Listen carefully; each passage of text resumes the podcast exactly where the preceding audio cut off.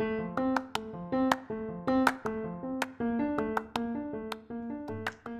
pasado incierto con final abierto.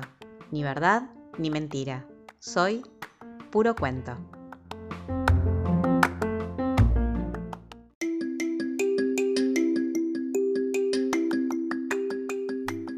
Hoy, Verónica McLaughlin.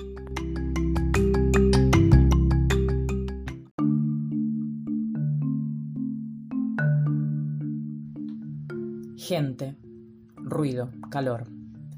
Deambulo por la avenida Corrientes entre una masa de gente gris y espesa. Una marea nauseabunda de transpiración y cloacas me ahoga. Golpes, gritos, caos.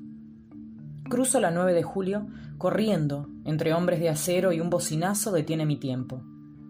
Y de repente, todo crece a mi alrededor y yo me hago más pequeña. No sé. El punto es que yo soy pequeña, muy pequeña, casi que yo misma no puedo verme. Siento que los pasos de la multitud me aturden. Todos parecen saber para dónde van, menos yo.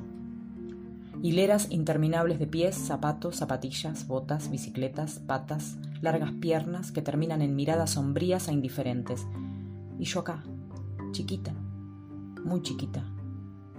Trato de recorrer una baldosa, pero cada paso es eterno. Intento arrastrar mi cartera, pero es imposible. Maldita cartera de mujer, siempre cargadas con miles de cosas inútiles. Allá en lo alto, el obelisco me sirve de guía.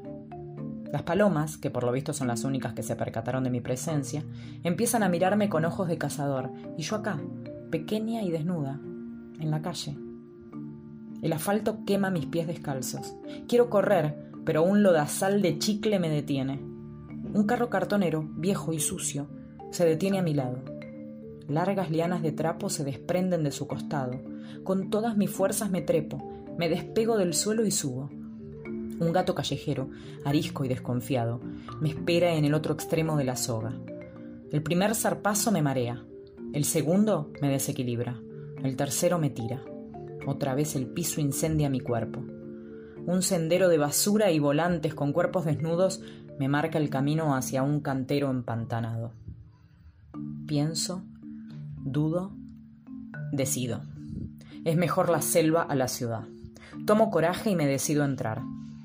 De a poco y con todas mis fuerzas voy empujando uno a uno los barrotes de pasto. Estúpido pasto. En otro momento no dudaría en aplastarte con cada centímetro de mi cuerpo. Mis piernas se hunden en el barro. Un paso y luego otro. De repente el suelo se empieza a abrir a mis pies. Dos, quizás tres o cinco gusanos comienzan a menearse frente a mí queriendo tocarme con sus cuerpos blancos y babosos. Intento escaparme, pero la misma desesperación me hunde en el lodo. Y entonces, mientras me pierdo en la tierra húmeda, un gorrión vengador aparece a puro picotazo, alejando a los seres blandos y asquerosos. De a poco, lejos del peligro, logro salir de la tierra cubierta de barro y con un cansancio desgarrador en el cuerpo. Camino sin rumbo entre los yuyos y un oasis formado con gotas de rocío aparece frente a mí.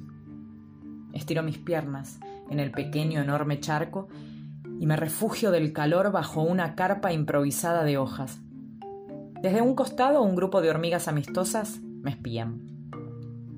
En medio de la relajación, la noche me sorprende. Las estrellas, aún más altas, me alumbran.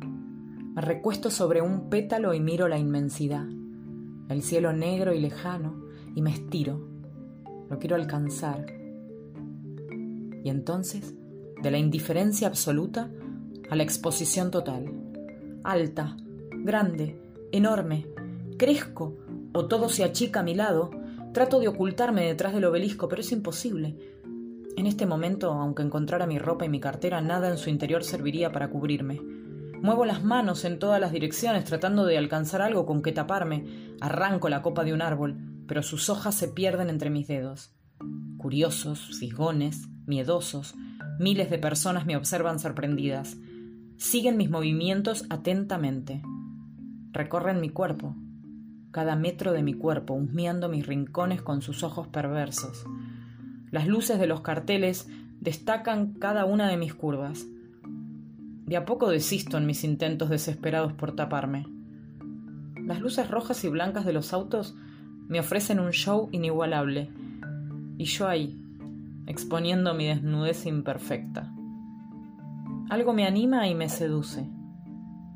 Allá, a unas pocas cuadras, la costanera. Avanzo por la 9 de julio, haciendo temblar los edificios a mi paso, y logro zambullirme en el agua. Me siento en el río y contemplo las costas de Buenos Aires y Montevideo. Los barcos a mi alrededor son el pasatiempo ideal.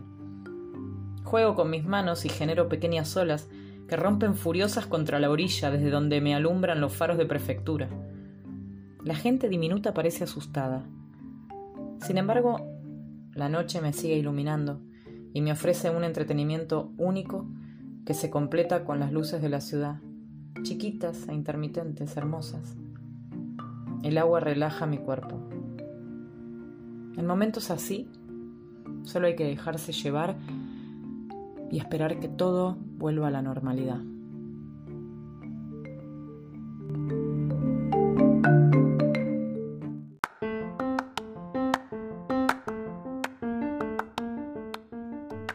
Mi nombre es Romina Sofi y soy Puro Cuento. Si te gustó lo que escuchaste y querés leer más, seguime en Instagram, arroba soy.purocuento.